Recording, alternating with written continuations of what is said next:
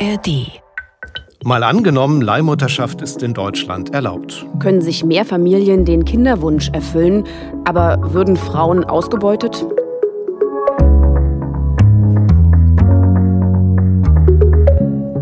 Ich bin Gabor Hallas. Und mein Name ist Vera Wolfskämpf. Schön, dass ihr wieder dabei seid. Wir sind hier im ARD Hauptstadtstudio und spielen im Tagesschau Zukunftspodcast immer eine Idee für die Zukunft durch. Heute mal angenommen, Leihmutterschaft ist erlaubt. Eine Leihmutter, das ist eine Frau, die trägt ein Baby aus für Eltern, die selbst kein Kind bekommen können oder wollen. Bisher ist das in Deutschland nicht erlaubt, aber wir kennen das von Promis, die das gemacht haben. Robbie Williams, Kim Kardashian oder Cristiano Ronaldo zum Beispiel. Aber es ist vielleicht nicht nur was für die Reichen und Schönen, Nö. sondern auch für andere Paare oder Einzelne, die eben selbst nicht schwanger werden können, wo es vielleicht auch mit künstlicher Befruchtung nicht klappt. Und wenn es erlaubt wäre in Deutschland, könnte sich die Tagesschau in Zukunft so anhören. In Deutschland ist das 100. Kind von einer Leihmutter geboren worden. Seit der Legalisierung vor einem Jahr nimmt das Interesse daran zu, teilte der Verband für die Leihmutterschaft mit. Die ersten Studien zeigen eine hohe Zufriedenheit aller Beteiligten. Familienverbände warnen jedoch, die Langzeitfolgen für die Leihmütter und die Kinder seien wissenschaftlich noch nicht untersucht. So, jetzt müssen wir vielleicht erstmal erklären, wie es funktioniert. Genau. Leihmutter. Das heißt ja erstmal, eine Frau bringt ein Kind für andere Eltern zur Welt. Okay, und dann ist sie mit dem Kind verwandt oder nicht? Ja, kann sein, muss aber nicht. Also entweder wird das Kind mit der Eizelle der Leihmutter gezeugt, dann ist sie natürlich genetisch verwandt mit dem Kind, aber es kann auch eine fremde Eizelle sein, entweder von einer Spenderin oder auch von der zukünftigen Mutter, die das Kind eben nicht selbst zur Welt bringt. Also ist es auch möglich, dass das Kind im Labor gezeugt wird mit gespendeter Eizelle und Samenspende und mhm. dann der Leihmutter eingesetzt wird. Ja, also jedenfalls alles nicht so einfach und in Deutschland eben verboten. Und zwar sowohl eine Eizelle zu spenden als auch Leihmutter zu sein. Aber es gibt trotzdem Kinder hier in Deutschland, die von einer Leihmutter geboren wurden. Ich bin Andreas. Ich bin Greta. Und ich bin Jens und das ist Henry. Und wir sind froh, dass wir eine Familie sind. Ja, klingt ja wie eine glückliche Familie. Auf jeden Fall. Andreas und Jens, die haben zwei Kinder und beide, also Greta und Henry, wurden von Leihmüttern geboren. Und weil es ja eben in Deutschland nicht erlaubt ist, sind sie dafür in die USA nach Kalifornien geflogen.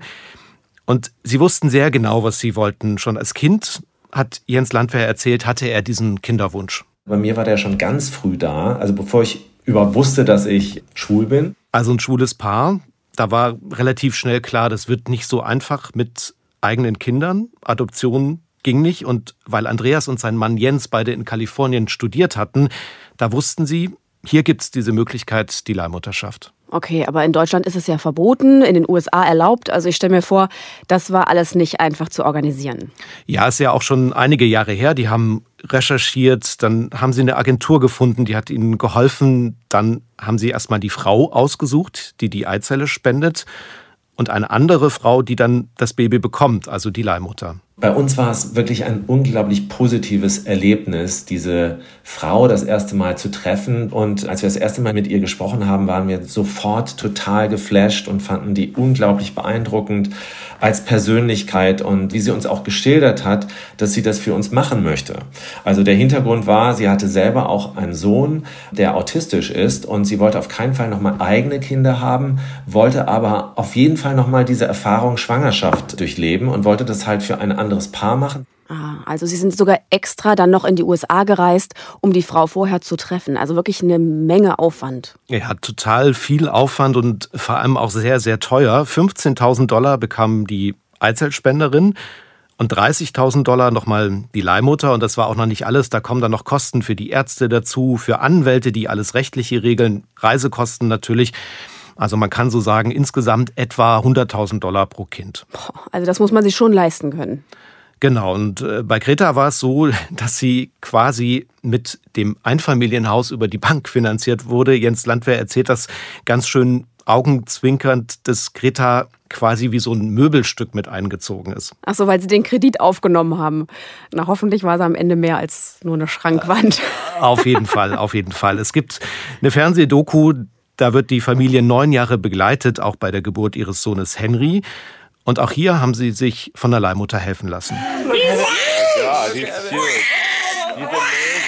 Ja, hier bekommt Andreas, das ist der Mann von Jens, gerade den Sohn Henry auf den Arm. Und der ist der Erste, der ihn halten darf. Ja, also wir waren ja bei der Geburt dabei und auf jeden Fall ist das der richtige Weg, weil sie sind die Eltern und die Leihmütter sind einfach froh, wenn die Eltern glücklich sind und das fängt im Kreissaal an. Hm, okay, also in diesem Fall. Wahrscheinlich gibt es auch Fälle, wo es vielleicht nicht so harmonisch und nicht so einfach läuft. Das stimmt. Bei Jens Landwehr war es aber so. Gibt es aber auch Beispiele, da sind die Leihmütter gar nicht glücklich, da kommen wir gleich noch dazu. Jens Landwehr will, dass am Ende für alle alles gut ist und er hat einen Verein gegründet, setzt sich dafür ein, dass die Leihmutterschaft legalisiert wird in Deutschland. Und wie genau würde er sich das vorstellen? Mal so ganz ähnlich wie in Kalifornien. Also es braucht eine Eizellspenderin und eine Leihmutter und es kostet Geld. Nicht damit jetzt jemand reich wird, das ist eher so eine Entschädigung für den Aufwand und es soll für die Leihmütter eine freie Entscheidung sein. Die meisten können sich das ja gar nicht vorstellen, ein Kind für jemand anders auszutragen. Und das ist auch völlig okay so. Das ist also immer nur ein ganz, ganz, ganz kleiner Bruchteil von Frauen, die für sowas überhaupt in Frage kommen. Die muss man dann natürlich dann über psychologische Beratung auch noch weiter screenen und schauen, ja, wo kommt die Motivation her? Und nur wenn das eine glaubwürdige Motivation ist, kommen sie überhaupt als Leihmutter in Frage. Und alles in allem sagt Jens Landwehr, es ist doch besser, wenn es einen legalen Weg in Deutschland gibt, als dass Paare in andere Länder gehen, wo es eben nicht reguliert ist. Ja, und wo dann vielleicht auch Frauen ausgebeutet werden. Das war ja lange Zeit in Indien so. Und Gabo, da warst du ja mal Korrespondent. Genau, das ist ein paar Jahre her. Und damals war Leihmutterschaft ein Riesenthema. Ich habe da zwei Frauen getroffen, die das gemacht haben.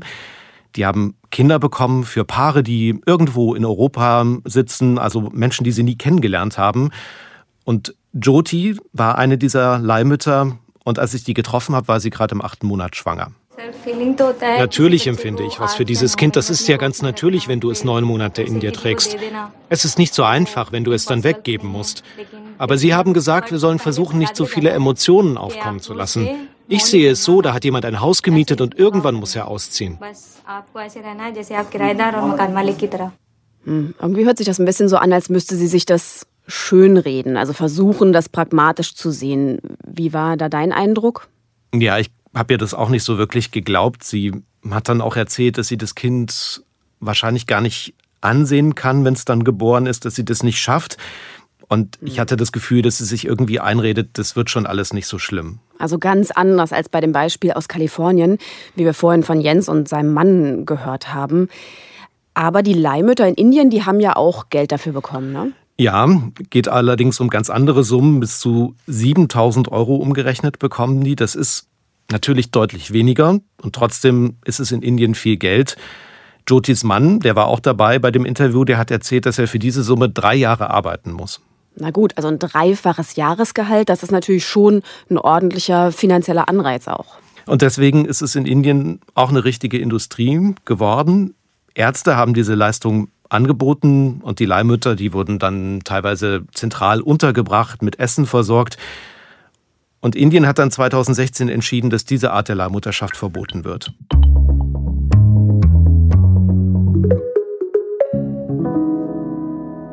Also Indien ist ein schlechtes Beispiel. Aber genau diese Beispiele prägen eben auch das Bild in Europa von Leihmutterschaft. Und darüber habe ich mit Susanne Lilian Gössel gesprochen. Sie ist Familienrechtlerin und Professorin für internationales Privatrecht an der Uni Bonn. Man hatte in Indien vor zehn Jahren ganz schreckliche Geschichten und auch sonst in Südostasien, bei denen die ersten Frauen wirklich auf sogenannten Leihmutterschaftsfarmen zusammengefercht wurden und dann unter menschenunwürdigen Bedingungen eben die Kinder ausgetragen haben. Und da sind Bilder auch damals in die Welt gegangen. Das war ganz schrecklich. Deswegen ist insbesondere in Europa eben immer dieser Gedanke, das soll auf keinen Fall geschehen, das soll auf jeden Fall verhindert werden. Gut, aber dann ist ja jetzt die Frage, wie kann man das verhindern? Ja, es soll auf jeden Fall kein Geschäftsmodell sein. Wie genau in Deutschland Leihmutterschaft geregelt sein könnte, damit beschäftigt sich gerade eine Kommission, die die Bundesregierung eingesetzt hat. Und darin ist auch Susanne Lilian Gössel, mit der ich gesprochen habe. Und wenn es jetzt kein Geschäft sein soll, würde das ja bedeuten, die Leihmutter bekommt kein Geld. Genau, die Idee ist, sie macht es nicht eigennützig, nur um jemandem zu helfen. Also das nennt man altruistisch. Aber auch das kann problematisch sein, findet jedenfalls Susanne Lilian Gössel. Altruistisch, also ohne Bezahlung, führt dann typischerweise dazu, dass so im Freundes- und Bekanntenkreis Leihmutterschaften durchgeführt werden. Also eine Leihmutter wird dann tätig, weil die Schwester kein Kind kriegen kann, weil die Cousine kein Kind kriegen kann, die beste Freundin der besten Freundin auf der Ebene. Und das führt natürlich dazu, dass ein sehr hoher sozialer Druck entsteht. Und ich bin mir gar nicht so sicher, ob tatsächlich der soziale Druck nicht viel schlimmer wäre als der finanzielle Druck. Also der Gedanke des Altruismus kommt daher, dass man eben indische Verhältnisse jetzt in Anführungszeichen verhindern möchte, also verhindern möchte, dass die Frauen in prekären Umständen wie Tiere quasi gehalten werden. Und da bin ich mir gar nicht so sicher, ob das in Deutschland tatsächlich eine Gefahr wäre. Also wenn man sich Kalifornien anschaut oder Colorado, also Länder in den USA, wo man jetzt sagen würde, die einen höheren Entwicklungsstatus haben, da sieht man diese Gefahr nicht, obwohl Leihmutterschaft dort kommerziell zulässig ist. Aber die Alternative ist ja jetzt nicht, dass man es doch kommerziell, also gegen Geld erlaubt. Das ist in Deutschland eher unwahrscheinlich. Also vielleicht könnte es so etwas geben wie eine Aufwandsentschädigung. So ist das auch in Großbritannien geregelt. Und da steckt der Gedanke dahinter, dass es ein gerechter Ausgleich ist. Also für die Zeit, die die Leihmutter investiert, für die gesundheitlichen Risiken, dafür, dass sie eben auch eine bestimmte Zeit nicht arbeiten kann. Und wie viel wäre das? Ja, da kann man keine feste Summe nennen, weil das immer im einzelnen Fall dann ausgehandelt wird. Also wirklich auch abhängig von dem Aufwand und den Kosten. Aber ein kleinerer fünfstelliger Betrag wäre es auf jeden Fall. Da reden wir dann so vielleicht über 10.000, 20.000, 30.000 Euro. Ja. Und Wäre Großbritannien auch sonst ein Vorbild? Das wollte ich auch wissen von Susanne Lilian Gössel und die Antwort war teils, teils. Also gut findet sie, dass klar geregelt ist, wie die Elternschaft übertragen wird von der Leihmutter auf die Wunscheltern. Das passiert mit einer gerichtlichen Entscheidung, aber erst nach der Geburt. Und genau da sieht sie dann die Risiken. Das hat aber den großen Nachteil, dass die Wunscheltern zunächst nicht Eltern sind und von der Leihmutter abhängen. Das heißt, die Leihmutter kann ihre Meinung ändern und dann können die Wunscheltern nicht Eltern werden. Und auf der anderen Seite, und das finde ich persönlich noch riskier, können die Wunscheltern ihre Meinung ändern und können sagen, wir wollen das Kind doch nicht und dann die Leihmutter, die ja eigentlich gar nicht Mutter werden möchte, mit dem Kind alleine lassen. Und da gab es ganz schreckliche Geschichten aus Südostasien, wo beispielsweise eine Leihmutter Zwillinge gekriegt hat und eins davon hatte das Down-Syndrom. Und daraufhin haben die Wunscheltern gesagt, wir nehmen nur das gesunde Kind mit und das kranke Kind lassen wir bei dir. Und die stand dann da, war relativ mittellos und hatte rechtlich keine Handhabe, weil sie rechtlich die Mutter war. Hm, das ist ähm, wirklich heftig. Das ja. ist ja dann wie beim Autokauf, wenn ich sage, ich gebe das Kind zurück, weil es mir nicht gefällt. Ja, unfassbar. Also in Großbritannien gibt es auch gerade Debatten, ob man eben das Vorgehen ändern will. Eher nicht, weil wirklich so viele Leihmütter oder Wunscheltern sich anders entscheiden, sondern weil die Gerichtsverfahren sehr lange dauern und es dann monatelang Unsicherheit gibt für alle Seiten. Und da ist die Idee, das eher an das portugiesische Modell anzupassen. Und das findet auch Susanne Lilian Gössel richtig gut. Da schließen die Wunscheltern nämlich mit der Leihmutter schon vorher einen Vertrag. Der Leihmutterschaftsvertrag, der wird durch so ein Gremium abgesegnet. Da wird untersucht, dass alle das bei vollem Verstand treffen, dass wirklich medizinische Risiken bestehen, dass die Wunscheltern nicht Eltern werden können, etc. Mit diesem Leihmutterschaftsvertrag geht die Elternstellung auf die Wunscheltern über. Das heißt, wenn das Kind geboren ist, sind die automatisch Eltern. Allerdings hat die Leihmutter die Möglichkeit, diesen Vertrag innerhalb der ersten drei Wochen nach Geburt zu widerrufen. Das führt dann dazu, dass der Vertrag hinfällig wird und damit die Elternstellung automatisch entfällt und dann die Leihmutter die Mutter ist durch die Geburtsmutterregelung. Und das finde ich eine schöne Regelung, weil sie einerseits eben den Wunscheltern nicht die Möglichkeit gibt, noch zu entfliehen. Also wenn das Kind geboren ist, dann können die Wunscheltern nicht sagen, wir sind nicht Eltern, wir stellen keinen Antrag, sie werden in die Verantwortung genommen. Aber andererseits wird die Autonomie der Leihmutter gewahrt, dass die bis zuletzt ihre Meinung noch ändern kann und sagen kann, ich habe dieses Kind geboren, ich möchte Mutter dieses Kindes sein. Heißt aber natürlich auch, es bleibt eine Unsicherheit für die Wunscheltern, weil die Leihmutter könnte sagen, ich möchte das Kind behalten. Ja, faktisch passiert das aber so gut wie nie. Also das zeigen Studien und auch die praktische Erfahrung. Die allermeisten Leihmütter haben ja das Bewusstsein, dass sie das Kind für jemand anderes austragen. Aber die Rechtswissenschaftlerin Susanne Lilian Gössel findet es eben wichtig, dass die Leihmutter eine so starke Stellung hat. Da geht es nämlich um die Menschenwürde. Man sagt, eine Menschenwürdeverletzung liegt vor, wenn eine Person zu einem Objekt degradiert wird. Und wenn die Leihmutter ihren Körper zum Objekt eines Vertrages macht, dann steht diese Objektivierung relativ schnell im Raum. Was aber gegen eine Objektivierung spricht, ist, dass sie das autonom entscheidet, aus Grund ihrer eigenen Willenskraft. Und deswegen sehe ich es als erforderlich an, diese Willensäußerungsmöglichkeit bis zum letzten Moment geben zu halten. Wenn wir sagen, ab beispielsweise Schwangerschaft kann die ihre Meinung nicht mehr ändern, ist sie verpflichtet, sich an den Vertrag zu halten, dann findet in dem Moment eine Objektivierung statt. Und deswegen bin ich sehr stark dafür, die Autonomie der Leihmutter in den Vordergrund zu stellen. Jetzt haben wir viel über Eltern gesprochen, über Leihmütter, aber noch gar nicht über die Kinder. Mhm. Und die haben ja neun Monate mit ihrer Leihmutter verbracht im Bauch und wachsen dann aber mit anderen Eltern auf. Sollten sie das denn auch wissen? Es ist auf jeden Fall wichtig, dass sie das Recht haben, zu erfahren, wer sie geboren hat. Wir haben das momentan schon, was Samenspenden betrifft, dass wir ein Samenspenderegister haben und da die Möglichkeit, dass ein Kind, das eben aufgrund einer Samenspende geboren wurde, nach Verendung des 18. Lebensjahres erfahren kann, von wem es abstammt. Und so etwas Ähnliches würde ich auch vorschlagen, dass das in Deutschland eingeführt werden müsste, dass es ein Register gibt, bei dem Kliniken, die eben eine Leihmutterschaftsbehandlung vornehmen, ebenfalls die Daten registrieren müssen. Und man könnte natürlich auch überlegen, dass die Leihmutter trotzdem nicht völlig rechtlos ist, sondern man könnte sagen, sie hat ein Umgangsrecht mit dem Kind. Also sie könnte das Kind, wenn sie möchte, regelmäßig sehen. Das sind Modelle, die werden inoffiziell in Kalifornien auch praktiziert und das scheint für alle eine sehr gute Lösung zu sein. Ja, so schätzt das Susanne Lilian Gössel aus rechtlicher Sicht ein. Und sie sagt ja Kalifornien, genau der Bundesstaat, mhm. in dem ja auch Jens und Andreas ihre Leihmütter gefunden haben für ihre Kinder. Wie war das bei denen? Haben die Kontakt gehalten? Oh ja, das war ihnen total wichtig. Ihre Kinder wissen schon ganz lange Bescheid. Unsere Kinder wissen das und konnten das dann ihren Omas erklären und ihren Opas erklären, also bevor die Opas und Omas das verstanden hatten. Und deswegen ist es ja so wichtig, auch darüber zu sprechen und das gesellschaftlich auch akzeptiert zu machen und bekannt zu machen, damit die Kinder nicht gegen die Wand erzählen müssen, weil sie sind ja da. Hm, gesellschaftlich akzeptiert, also ein wichtiges Stichwort. Denn im Moment ist Leihmutterschaft ja nicht breit anerkannt, würde ich sagen, in der Gesellschaft. Und da gibt es wahrscheinlich auch sehr viele Vorbehalte. Die müsste man klären in unserem Szenario, wenn Leihmutterschaft legal ist. Ja, das wäre für mich kein schönes Szenario. Ich würde es mir viel besser vorstellen, wenn das weiterhin verboten bleiben würde in Deutschland. Das ist Dorothee Kleinschmidt, die ist Ärztin und Familientherapeutin und hat große Sorgen, wenn sie sich vorstellt, dass Leihmutterschaft legal ist. Sie arbeitet übrigens für Pro Familia, das ist ein Verein der Frauen, aber auch Familien berät. Und Pro Familia selbst diskutiert noch, wie man zur Leihmutterschaft steht. Und was macht ihr solche Sorgen?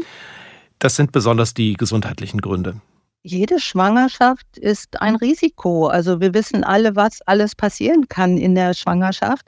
Und auch eine Geburt ist immer auch eine riskante Situation. Aber eine Frau, die ein Kind bekommt und nachher auch ein Kind hat, nimmt das alles in Kauf, weil sie ja sich den Kinderwunsch erfüllen möchte für sich selber. Aber wenn jetzt eine Frau für sich entscheidet, sie macht das, um jemand anderem damit den Kinderwunsch zu erfüllen, also ohne Geld, auch altruistisch. Na, da hat sie auch Bedenken und fragt sich, ob es dann bei diesen Einzelfällen bleibt, wenn man einmal diese Tür geöffnet hat. Mhm. Und wir haben auch über einen Vergleich gesprochen, der uns öfter begegnet ist in der Recherche, dass man sagt, ja, das ist doch eigentlich so ähnlich wie bei einer Organspende, also wenn ich für jemanden in meiner Familie eine Niere spende. Wenn man das vergleicht zum Beispiel mit der Organspende, da ist es ja auch so, dass Menschen durchaus enorme Risiken auf sich nehmen, um anderen zu helfen. Aber da steht ja auch entgegen, dass jemand dauerhaft an der Dialyse hängt und massive Einschränkungen hat. Das kann ich aber mit einer Leihmutterschaft nicht vergleichen mit dem Kinderwunsch. Das ist auch eine schwere Einschränkung für Menschen und das kann auch sehr schlimm sein, wenn sie kein Kind bekommen können. Aber das ist keine lebensbedrohliche Erkrankung. Also sie meint, Anders als ein Recht auf Gesundheit hat man kein Recht auf ein Kind. Genau, das ist Ihr Punkt, auch wenn es für Familien natürlich unglaublich schwer sein kann, wenn sie einen unerfüllten Kinderwunsch haben. Aber sie sagt, am Ende ist es wichtiger, die Frauen zu schützen. In meinem Dafürhalten ist bei der Leihmutterschaft eine Grenze überschritten. Ich kann ja selbstbestimmt einwilligen erst in diese Entscheidung als Frau, wenn ich denke, meine Schwester kann kein Kind bekommen, ich helfe ihr, ich sehe ja ihr Leiden. Aber im Prozess, wenn die Schwangerschaft da ist, kann ich nicht mehr aussteigen. Ja, klar. Also spätestens mit der Schwangerschaft ja. ist eine endgültige Entscheidung da. Wir haben ja vorhin über Wege gesprochen, wie man das so regeln kann, dass genau diese Entscheidung selbstbestimmt getroffen wird. Zum Beispiel gibt es in manchen Ländern auch die Vorgabe, dass Frauen schon mal schwanger gewesen sein müssen, damit sie wissen, worauf sie sich da einlassen.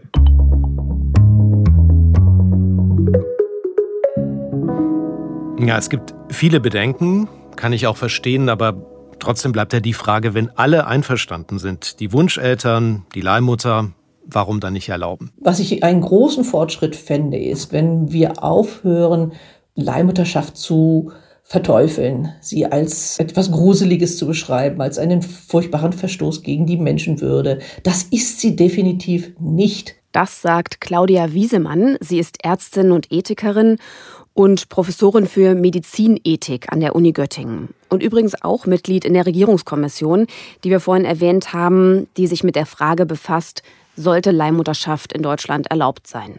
Sie hat gesagt, nicht verteufeln. Heißt das, sie ist dafür? Ja, nicht einfach so. Also es muss schon gut geregelt sein, um die Interessen aller zu berücksichtigen. Und das ist schwierig, sagt Claudia Wiesemann auch. Aber es kann eben funktionieren.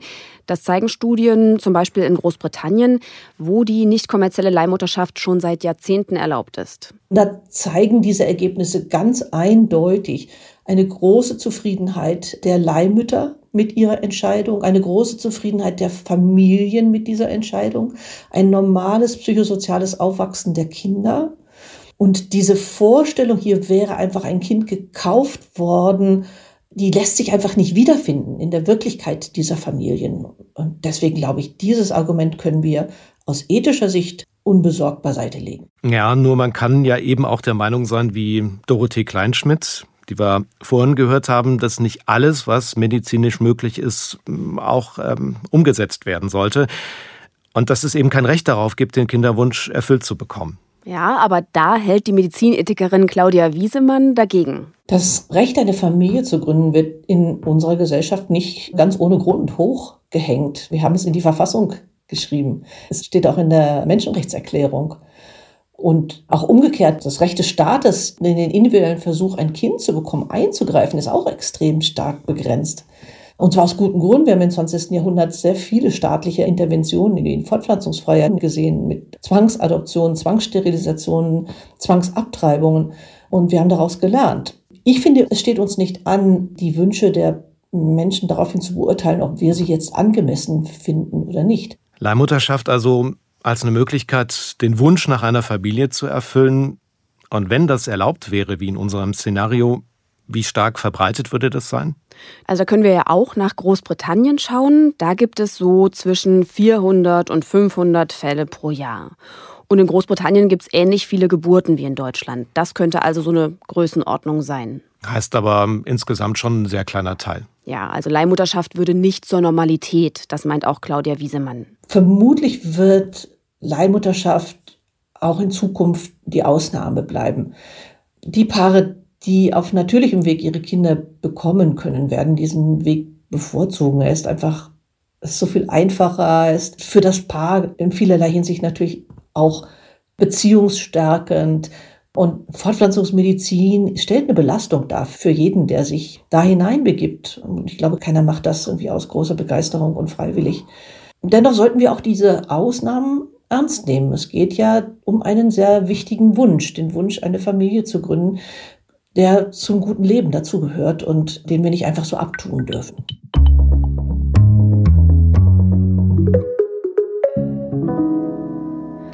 Ob Leihmutterschaft in Deutschland erlaubt wird und in welcher Form, das ist noch vollkommen offen. Die Regierung wartet jetzt erstmal ab, was die Kommission aus wissenschaftlicher Sicht empfiehlt, die sich ja gerade noch berät. Und im März wollen die ihre Ergebnisse vorlegen. Und dann schauen wir mal, was die Politik daraus macht. Es gibt auf jeden Fall schon Umfragen, wie die Deutschen dazu stehen. Und da war ich überrascht, weil rund 40 Prozent, also eine ganze Menge, sind dafür, Leihmutterschaft zu erlauben.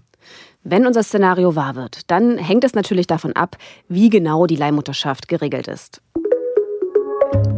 Im schlimmsten Fall ist es nicht gut geregelt, wie die Elternschaft übertragen wird. Dadurch entstehen Unsicherheiten für die Leihmutter und die Wunscheltern. Es kommt zu Konflikten vor Gericht und das schadet den Kindern. Entweder Leihmutterschaft ist nur in engen Grenzen erlaubt, dann können sich viele doch nicht den Kinderwunsch erfüllen, oder Leihmutterschaft ist auch gegen Bezahlung möglich und es besteht die Gefahr, dass Frauen aus Geldsorgen dieses Risiko eingehen. Es könnte aber auch ganz anders kommen. Im besten Fall können sich mehr Familien den Kinderwunsch erfüllen. Durch einen Vertrag ist klar geregelt, dass die Wunscheltern verpflichtet sind, das Kind zu übernehmen. Und es wird sichergestellt, dass sich die Leihmutter aus freien Stücken dafür entscheidet. Weder aus finanziellem noch aus sozialem Druck. Für den Aufwand, die Zeit und die gesundheitlichen Risiken wird sie angemessen entschädigt. Und Kinder haben das Recht zu erfahren, wie sie entstanden sind und können mit allen Kontakt halten. Hm, also ich finde viele gute Argumente für beide Seiten. Ja, ich fand es auch wieder ein sehr spannendes Thema. Und dabei haben wir heute auch viel über den Kinderwunsch gesprochen. Für manche ist er sehr stark, andere haben ihn gar nicht. Und genau dazu haben wir noch einen Podcast-Tipp für euch. Quarks Daily erklärt, warum sich Menschen für Kinder oder dagegen entscheiden. Alles, was die Wissenschaft dazu weiß, gibt's in der Spezialfolge Kinderwunsch in der ARD Audiothek. Und von uns war es das jetzt, aber schreibt uns gern, was ihr denkt, an mal angenommen tagesschau.de. Schön, dass ihr dabei wart. Tschüss, bis zum nächsten Mal.